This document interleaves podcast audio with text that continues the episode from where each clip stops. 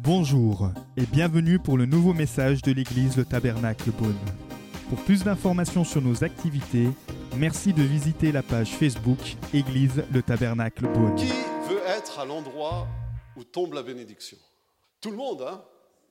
Est-ce que vous savez comment Dieu et pourquoi Dieu envoie la bénédiction? On peut se poser la question, c'est intéressant. Parce que si on veut être béni, il faut savoir comment est-ce que ça se produit pour être béni. Alors, est-ce que c'est à cause de notre sainteté que Dieu envoie la bénédiction Ou à cause de notre consécration, hein, où on est consacré Alors, c'est bien d'être consacré, hein mais est-ce que c'est parce que nous sommes consacrés que Dieu envoie la bénédiction Hum, Pas sûr. Est-ce que c'est à cause de notre vie de prière Ou à cause de notre ministère, notre service pour Dieu? Toutes ces choses sont importantes. Mais il faut un endroit, il faut un, cadre dans lequel toutes ces choses sont éprouvées concrètement. Avoir une vie consacrée et puis en rester là, on peut nous dire, mais prouve que tu as une vie consacrée. Montre-le concrètement. Et vous savez à quel endroit tout cela se prouve? Et c'est bien parce que c'est en même temps l'endroit où Dieu envoie la bénédiction.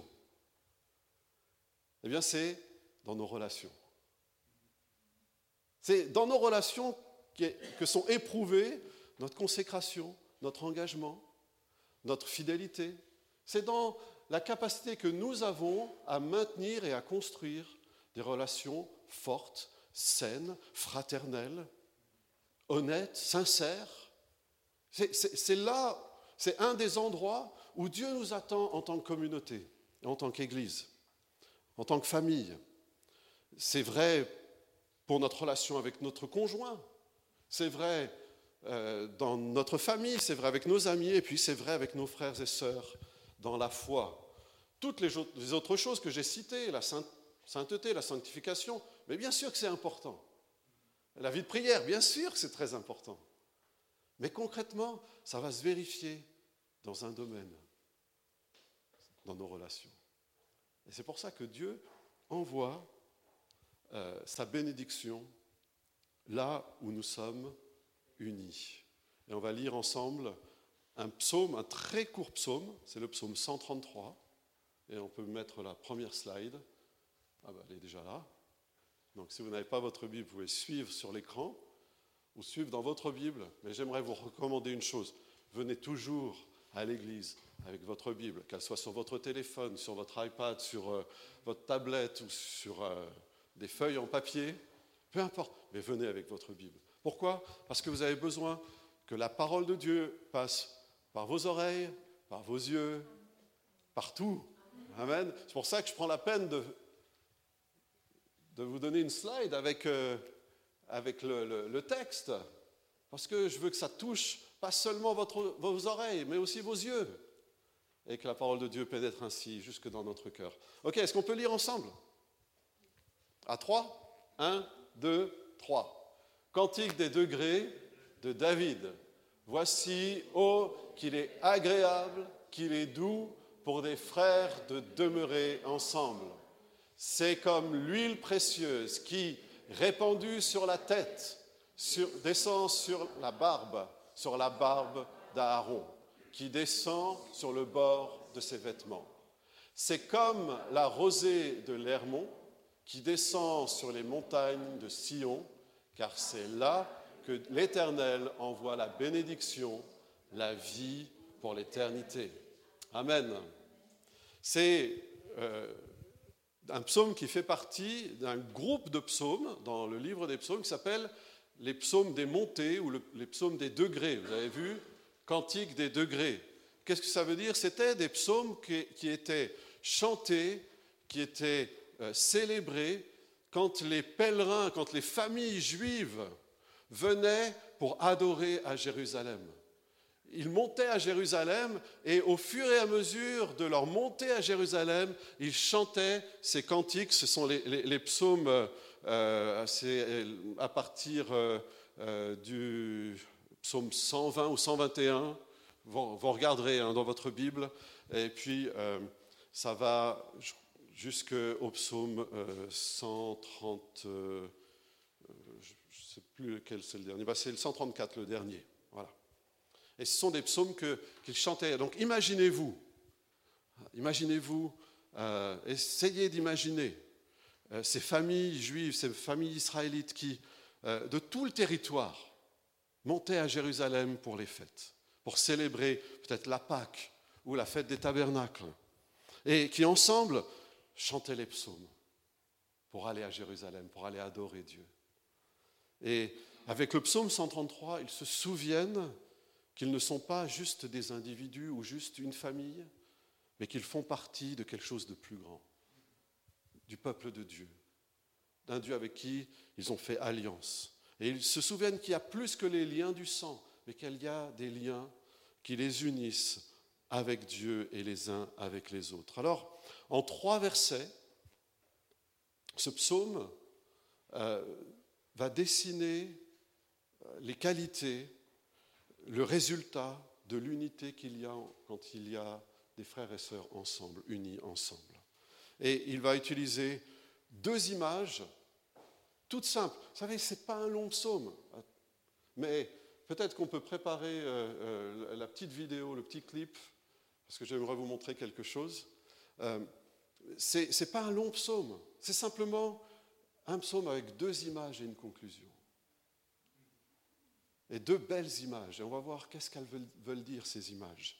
Mais pour vous aider à vous, euh, imaginer ces familles juives qui montent à Jérusalem, je vais vous montrer une vidéo prise à l'époque.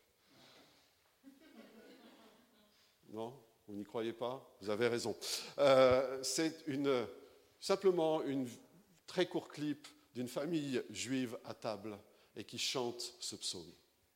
Regardez.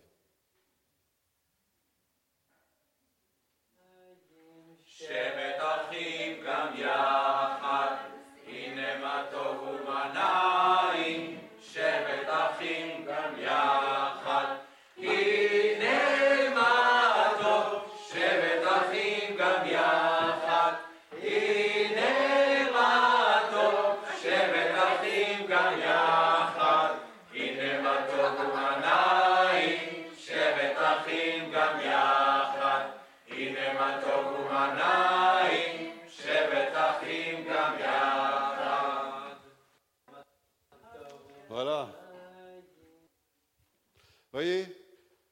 c'est beau l'unité.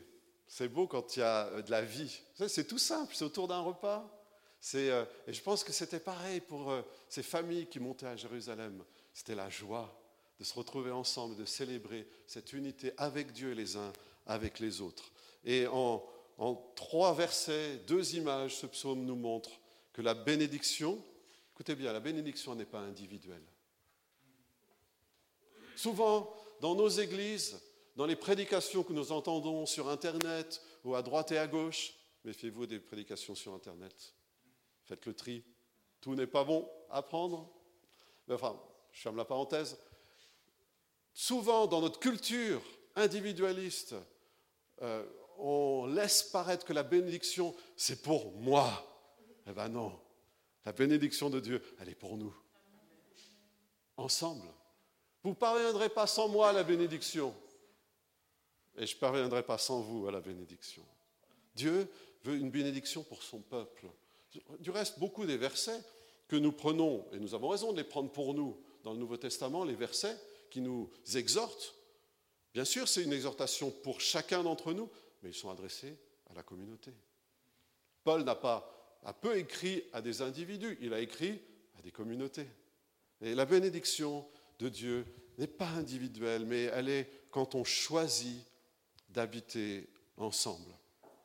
Alors, juste mon premier point, c'est l'unité. C'est la clé pour la bénédiction spirituelle et matérielle. Et on va voir cela au travers de, ces deux images qu'il y a dans ce psaume. Est-ce est-ce qu'il est vraiment bon et agréable d'être unis ensemble? Est-ce qu'il y a quelque chose de bon dans les relations humaines Là, on est dimanche, on a tous nos beaux habits, euh, on a tous le sourire sur le visage.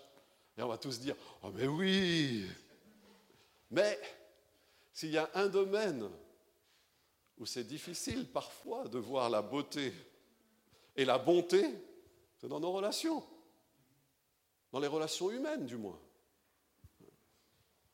Euh, il y a un philosophe français qui a dit, l'enfer, c'est les autres. Et parfois, et il ne faut pas se le cacher, parfois, on se dit, les relations, waouh, qu'est-ce que c'est difficile. Même dans, même dans la communauté chrétienne, même dans l'Église. Vous savez, les relations, c'est un défi. C'est un combat spirituel. Pourquoi? Parce qu'il y a une grande bénédiction dans les relations. L'épreuve, ça peut être une épreuve des fois, les relations. Hein, c'est une épreuve qui peut nous faire douter qu'il est possible que les relations humaines soient bonnes et agréables. On a tous fait cette expérience. Est-ce que c'est vraiment possible d'être unis ensemble? Mais vraiment, vraiment, vraiment unis ensemble. Pas simplement unis, pas simplement ensemble, mais unis ensemble. Hein, quand, vous faites, euh, quand vous cuisez des œufs, pouvez faire des œufs au plat, ils sont ensemble dans la poêle. Mais si vous faites des œufs brouillés, là, ils sont unis ensemble. Ce n'est pas la même chose. Est-ce que vous êtes ensemble ou est-ce que vous êtes unis ensemble? Alors ça, c'est un problème dans les relations. La première image que Dieu donne, c'est cette image de l'huile qui descend sur la barbe d'Aaron. Et euh, cette huile, c'est l'huile de l'onction, c'est la bénédiction de Dieu. Vous savez, les relations, c'est peut-être un des domaines où se manifeste le plus euh, la chute de l'homme. C'est dans les relations que ça se produit. D'ailleurs, depuis le début. Hein, pourtant, c'est Dieu qui a inventé les relations. Hein, il, dit, il n'est pas bon que l'homme soit seul. Et il lui a donné une aide semblable à lui pour qu'il ne soit pas seul, qu'il soit uni avec quelqu'un. En fait, Dieu a donné même une capacité qui est une capacité divine, celle d'être un. Il a donné cette capacité à l'homme. Vous que Dieu est un, mais qu'il est aussi en trois personnes. C'est un mystère, je ne vais pas vous l'expliquer. Venez à l'école de disciples pour ça. Mais Dieu est un. L'Éternel, ton Dieu, est un. Ça, c'est la déclaration de foi d'Israël. L'Éternel est un. Mais on voit dans toute la Bible que le Père est Dieu, que le Fils est Dieu, que le Saint-Esprit est Dieu. Et quand Dieu fait l'homme, il dit faisons l'homme à notre image. Et Dieu est parfaitement un. Et il a donné à l'homme la capacité d'être un. Qu'est-ce qu'il dit? L'homme quittera son père et sa mère, s'attachera à sa femme, et ils deviendront un. C'est une capacité divine. Ce n'est pas, pas naturel. C'est un don que Dieu donne d'être un. Et c'est possible, et c'est souhaitable dans un couple, dans une famille, mais c'est aussi possible et souhaitable au milieu du peuple de Dieu dans les communautés et dans la communauté chrétienne bon, il est bon. Il n'est pas bon que l'homme soit seul, hein, qu'il est bon et agréable. C'est le même mot en hébreu, c'est un petit mot, tov. Inema tov umanaim. Vous l'avez entendu le chant. C'est bon. Hein, donc, euh, dans Genèse, Dieu dit que tout ce qu'il a fait, c'est tov. C'est bon. Vous pouvez le dire avec moi? Tout ce qu'il a fait, c'est Tov. Voilà, je vois qu'il y a qui sont timides pour l'hébreu, mais ça va venir. Et puis, je l'ai dit au chapitre 2, il dit il n'est pas bon, il n'est pas Tov que l'homme soit seul. Et puis, euh, il crée la femme, et puis au chapitre 3, c'est plus Tov du tout. Hein, euh, c'est la, catastrophe. Hein, l'homme et la femme pêchent et les relations sont brisées et immédiatement, pas seulement la relation avec Dieu est brisée, mais aussi leur relation entre eux est brouillée. Hein. Et euh, Adam dit, mais Dieu, c'est pas moi, c'est elle la coupable. Pourtant, ce psaume nous dit qu'il est, bon, qu'il est top pour des frères de demeurer unis ensemble. Il nous dit que c'est agréable, aimable, bon, attirant, amical, joyeux. Et si, si on reconnaît au plus profond de notre cœur, on aspire à des relations comme ça. On a besoin de ces relations qui sont bonnes, agréables, joyeuses, euh, attirantes, amicales, aimables. On a besoin de ces relations profondes, euh, forgées dans le respect de l'autre et, dans l'amitié, dans le soutien. Vous n'aspirez pas à ça? C'est pour ça que quand ça ne se produit pas, on est très déçu. Quand on a une grande espérance que ça, ça se produise, et des fois on est déçu. Et vous savez, je le dis tout de suite, l'Église parfaite n'existe pas. si vous la trouvez, n'y entrez pas, parce qu'elle ne le sera plus.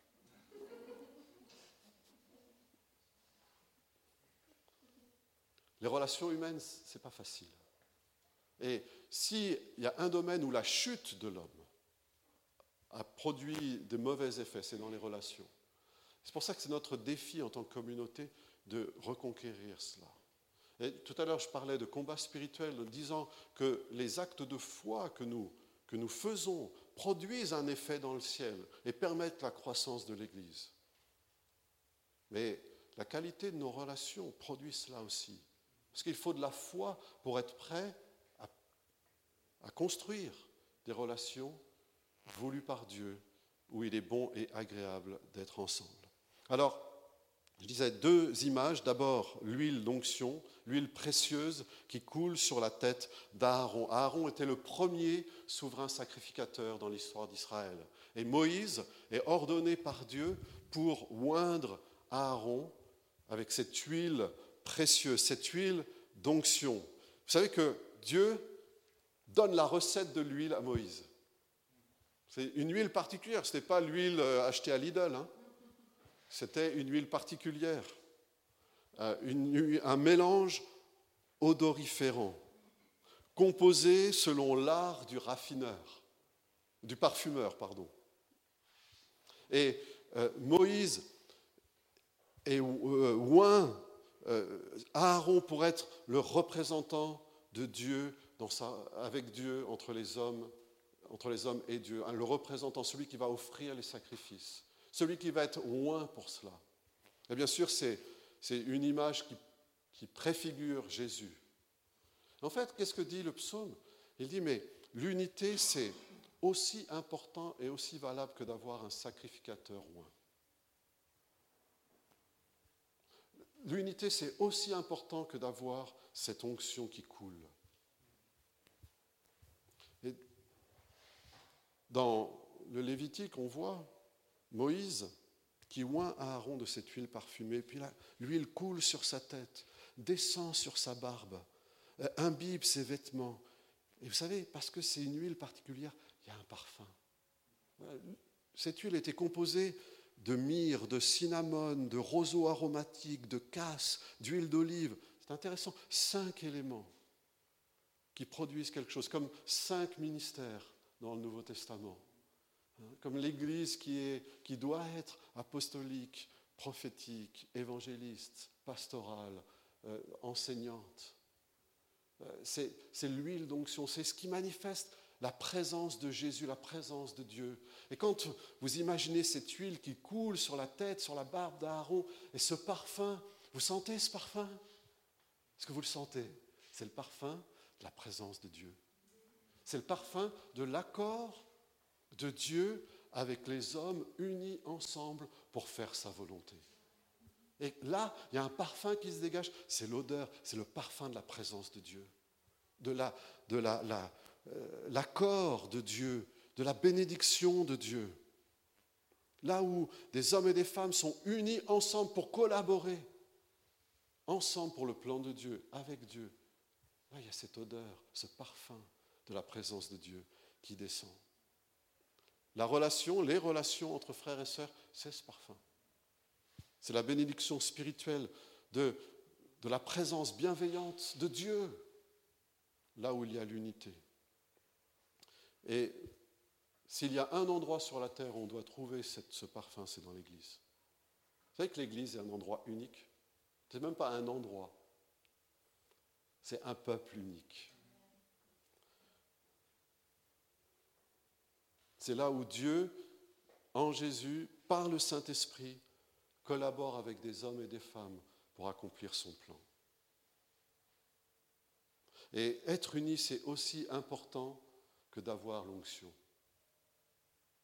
C'est des fois on se dit, Seigneur, donne-moi ton onction.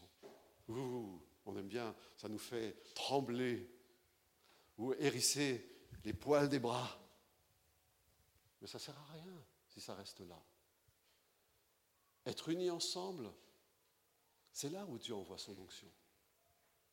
J'aimerais vous encourager en tant que peuple à être unis ensemble, à travailler plus profondément dans vos relations. En sachant, oui, c'est un endroit où la chute, euh, je ne vais pas dire où le diable, non, où notre chair, notre chair, euh, notre chair dévoyée par le péché peut vraiment brouiller les choses. Mais si on arrive à combattre cela, si on arrive à vivre euh, cette euh, unité avec Jésus où on crucifie la chair, pas pour mon intérêt, mais pour l'intérêt de l'autre, alors là, il y a cette onction, cette collaboration avec Dieu par la puissance du Saint-Esprit qui vient et qui descend. Et c'est ça le sens de cette image de l'onction qui descend sur la barbe d'Aaron. Et puis, c'est aussi la clé pour la bénédiction matérielle.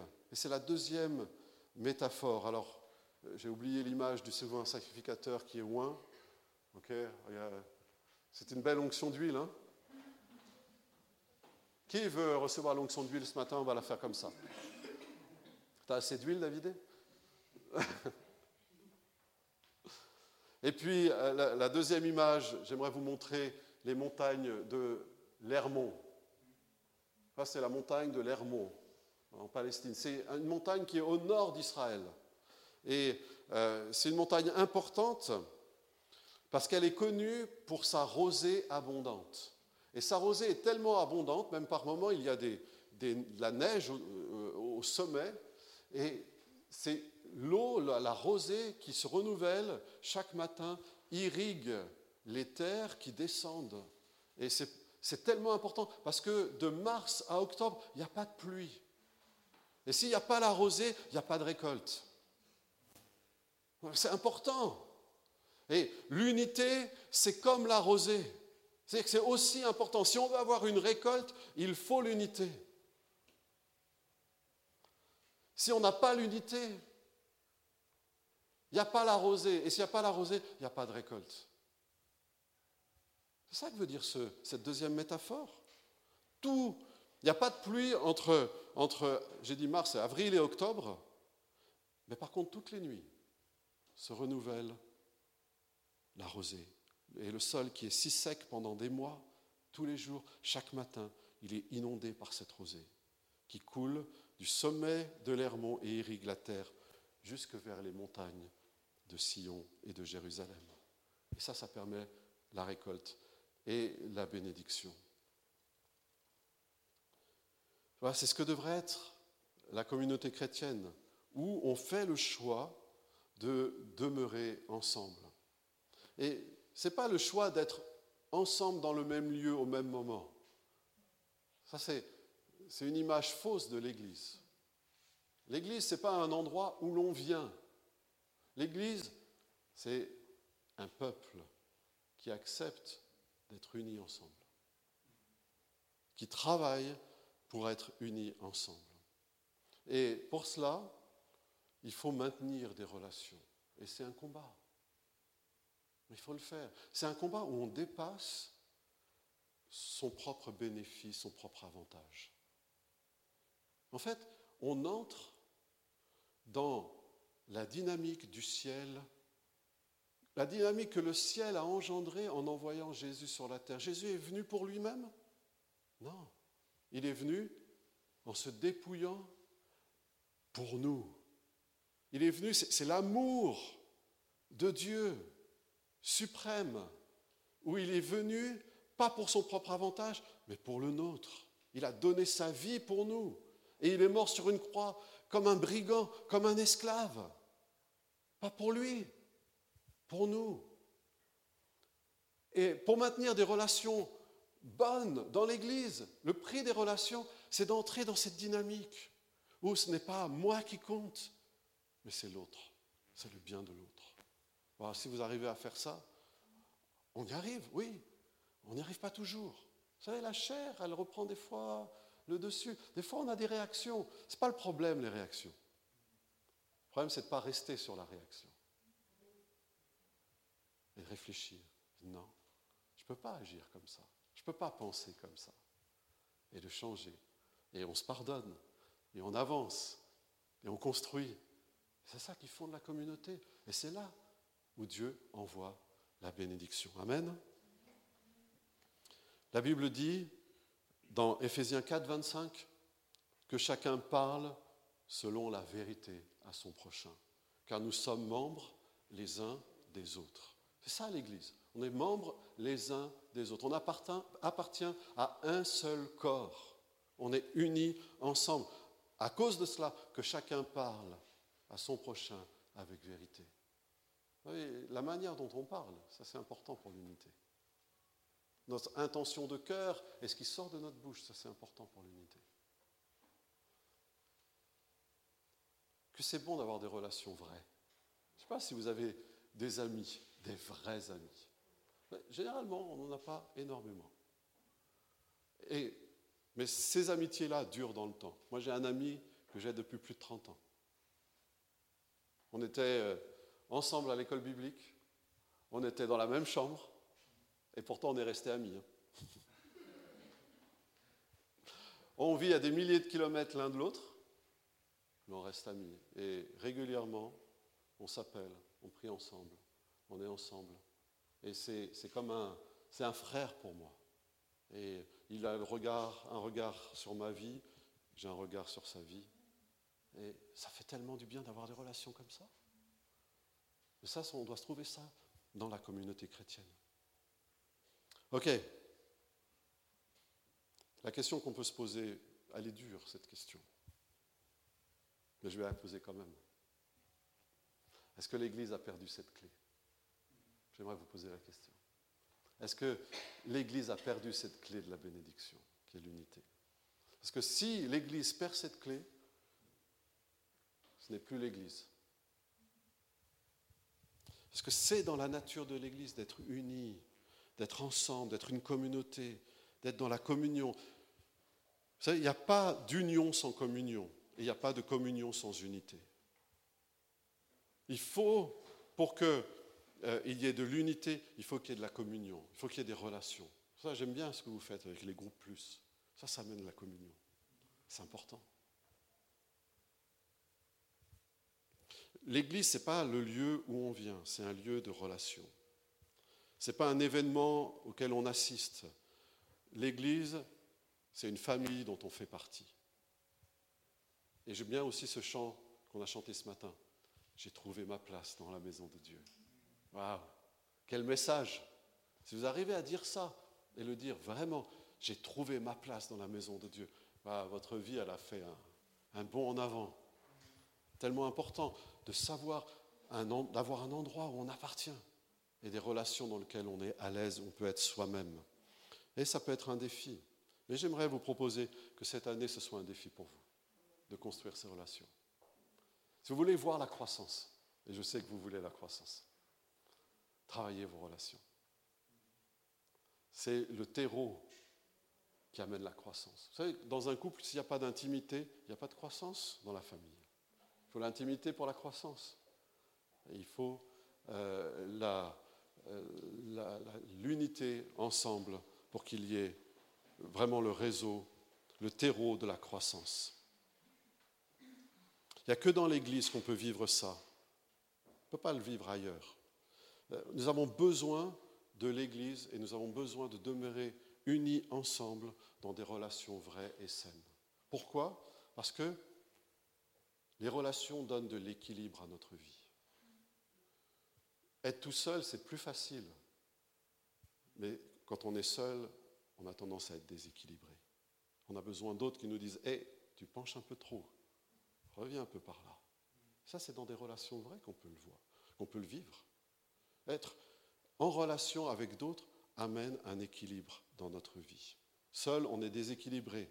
On a besoin des autres. On a besoin de la perspective des autres. Et la deuxième chose, c'est que les relations dans l'Église, ça c'est peut-être pas une bonne nouvelle pour vous, je ne sais pas. Les relations, je me demandais ce que je vais dire. hein. Les relations dans l'Église sont éternelles. Ah ouais, je ne sais pas si c'est une bonne nouvelle pour vous, mais je serai pendant l'éternité avec vous. Ah. Eh oui, il va falloir me supporter pendant l'éternité. Aïe, aïe, aïe. Les relations dans l'Église, les relations fraternelles en Christ sont éternelles. Et vous savez, la Bible dit que nos œuvres faites dans la foi, c'est celles qui nous suivront dans l'éternité. Ce qu'on fait ensemble, unis ensemble, ça va nous suivre jusque dans l'éternité. Et puis, comme j'ai dit tout à l'heure, euh, l'unité fait partie de la ressemblance de Dieu. Et c'est non seulement un cadeau qu'il a donné à l'Église, au couple d'être un, mais il l'a donné aussi à l'Église. Et c'est une capacité divine. On ne peut pas être unis ensemble dans la qualité de relation simplement par les capacités humaines. Non. Il faut recevoir cela du Seigneur. C'est une capacité qu'il donne, qu'il nous donne, qu'il veut nous donner. Et c'est vrai aussi pour les couples. Des fois, les couples luttent fort pour être unis ensemble. Mais peut-être qu'il faut lutter un peu moins et puis se tourner vers Dieu. Et prier. Dire Seigneur, change mon cœur. Pas change le cœur de l'autre, hein. change mon cœur. Et donne-moi la capacité d'être uni, d'être quelqu'un qui est capable de relations vraies, saines, bonnes, agréables. Ok. Ayant dit tout ça, il y a une question à 10 000 dollars. C'est comment est-ce qu'on fait? Comment est-ce qu'on fait pour construire des relations saines les uns avec les autres? Alors, j'ai- bon, il faudrait que je revienne plusieurs fois, pour attention, pour donner toutes les réponses, mais j'aimerais vous en donner une. Ok? C'est pas exhaustif, hein, mais une. Mais elle est importante. Si vous essayez de construire une relation, d'habiter ensemble avec quelqu'un, pour les mauvaises raisons, vous allez droit à l'échec. Que ce soit dans un couple, que ce soit les uns avec les autres. Si vous entrez dans une relation parce que vous avez un manque et vous pensez que l'autre va le combler, vous condamnez d'avance la relation. Il n'y a qu'une seule personne qui peut combler nos manques. C'est le Père qui est dans le ciel. Dieu utilise les autres pour nous apporter quelque chose, bien sûr. Mais si notre motivation pour construire des relations, c'est donne-moi ce que j'ai besoin, c'est sûr qu'on va au-devant de problèmes dans les relations. C'est vrai dans les couples et c'est vrai dans l'Église. Si vous pensez que l'Église, elle est que pour vous, pour répondre à vos besoins, vous n'avez pas compris ce qu'est l'Église. Vous avez besoin de revenir à, je sais pas, pas à la case départ, mais en tout cas, euh, revenir aux bases. C'est vrai, cette réalité, c'est vrai pour le mariage, c'est vrai dans l'Église. Seul Dieu peut combler les manques dans notre vie. C'est lui qui le fait. Et c'est en se tournant vers lui qu'on peut avoir nos manques comblés. C'est l'amour du Père qui nous comble. Et on peut faire cette expérience de l'amour du Père.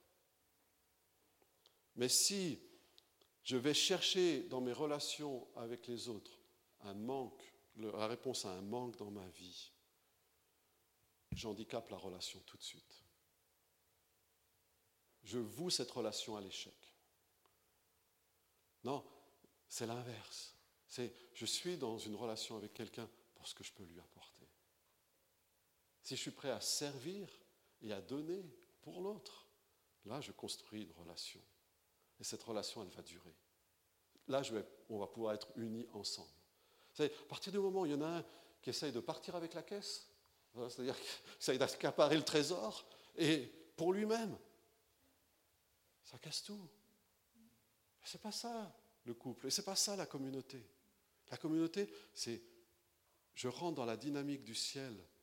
J'ai compris que l'amour de Dieu était la chose la plus importante, que Jésus était venu par amour, et je veux rentrer dans cette dynamique. Et si je viens pour apporter aux autres, pour... Vous pouvez dire, mais j'ai rien à apporter. Mais oui, tu as quelque chose à apporter. Et si tu viens pour combler tes propres besoins, d'une part, ça ne va pas marcher, puis les relations ne vont pas marcher.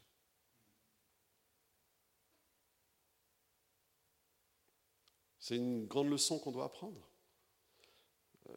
Si vous êtes dans l'Église pour ce que ça peut vous apporter, vous n'avez pas vraiment compris ce qu'est l'Église. Si vous voulez servir Dieu pour vous-même, vous n'avez pas compris ce que c'est servir Dieu. Vous avez besoin de grandir. Si vous voulez même être un leader pour vous-même, trouvez un autre endroit que dans l'Église. Mais dans l'Église, ça ne marche pas comme ça. Jésus a dit que celui qui veut être le plus grand soit le serviteur de tous. Amen. c'est ça la dynamique de l'Église. Et c'est ça, c'est comme ça qu'on construit des relations profondes, saines, durables. C'est là où Dieu envoie la bénédiction. Quand on a cet état d'esprit. Et j'aimerais, par le Saint-Esprit ce matin, vous communiquer cette pensée de l'état d'esprit du royaume de Dieu. Vous construisez le royaume de Dieu ici à Beaune. Et vous devez avoir l'état d'esprit du royaume de Dieu, qui est l'état d'esprit de Jésus. Ayez en vous la pensée qui était en Jésus. Il n'a pas vu comme une proie arrachée d'être égalé avec Dieu, mais il s'est dépouillé lui-même en donnant sa vie jusqu'à la mort sur la croix. Pour nous aussi, Dieu l'a élevé et lui a donné le nom au-dessus de tout nom, afin qu'au nom de Jésus, tout genou fléchisse et que toute langue confesse que Christ est Seigneur, à la gloire du Père. Amen. Comment est-ce qu'on va glorifier Dieu Dans nos relations? Dans ces relations qui sont là pour apporter aux autres. Si vous avez le temps, relisez 1 Corinthiens 13. C'est le chapitre de l'amour. Et on voit, on peut faire beaucoup de choses. On peut, l'apôtre dire, on peut même donner sa vie. On peut donner pour les pauvres. On peut faire des tas de choses. Puis il dit, si c'est sans amour, ça vaut rien. Ça m'apporte rien. Ça, ça ne produit rien. Et il montre que l'amour, c'est ça la dynamique, c'est l'atmosphère du ciel. La Bible dit que Dieu est amour. C'est l'atmosphère dans, dans laquelle il vit. Comment est-ce qu'on va avoir euh, accès à cette atmosphère ben, Je pense qu'il faut visiter le ciel de temps en temps, dans la prière, dans la louange, dans l'adoration.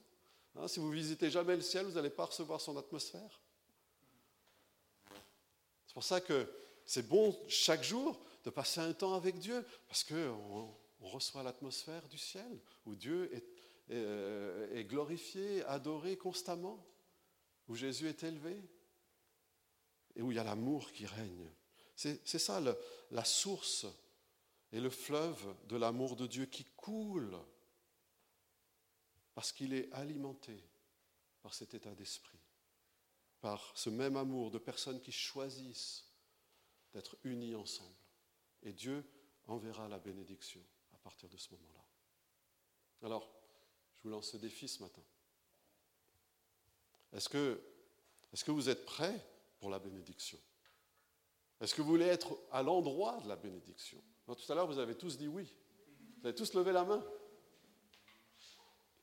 Bien sûr qu'on veut être à l'endroit où Dieu envoie la bénédiction. Et cela suppose qu'on soit prêt à construire. Pas pour mon bien, pour le bien de l'autre. Je ne m'engage pas pour moi, je m'engage pour l'autre. Alors, bien sûr, le salut est personnel. Je suis sauvé parce que j'accepte personnellement Jésus-Christ dans ma vie. Et dans un instant, on va prier. Et s'il y a quelqu'un qui n'a jamais fait ce pas d'accepter Jésus dans son cœur et qui veut le faire, j'aimerais lui donner l'occasion de le faire. C'est tellement, c'est la chose la plus importante. Ça, c'est une démarche personnelle. Et ça, ça apporte beaucoup pour nous-mêmes. Mais une fois qu'on est sauvé, on comprend la dynamique du ciel. La dynamique du ciel, c'est l'amour, c'est de se donner pour les autres. Et c'est ça qui forge une communauté. C'est ça qui fonde des relations. Et c'est là où Dieu envoie la bénédiction, la vie pour l'éternité. Je prie de tout mon cœur que vous trouviez cela et que vous vivez ça ici à Bonne. Amen. Prions ensemble. Nous espérons que vous avez apprécié le message de cette semaine. Pour plus d'informations sur notre Église, merci de visiter la page Facebook Église le Tabernacle Beaune.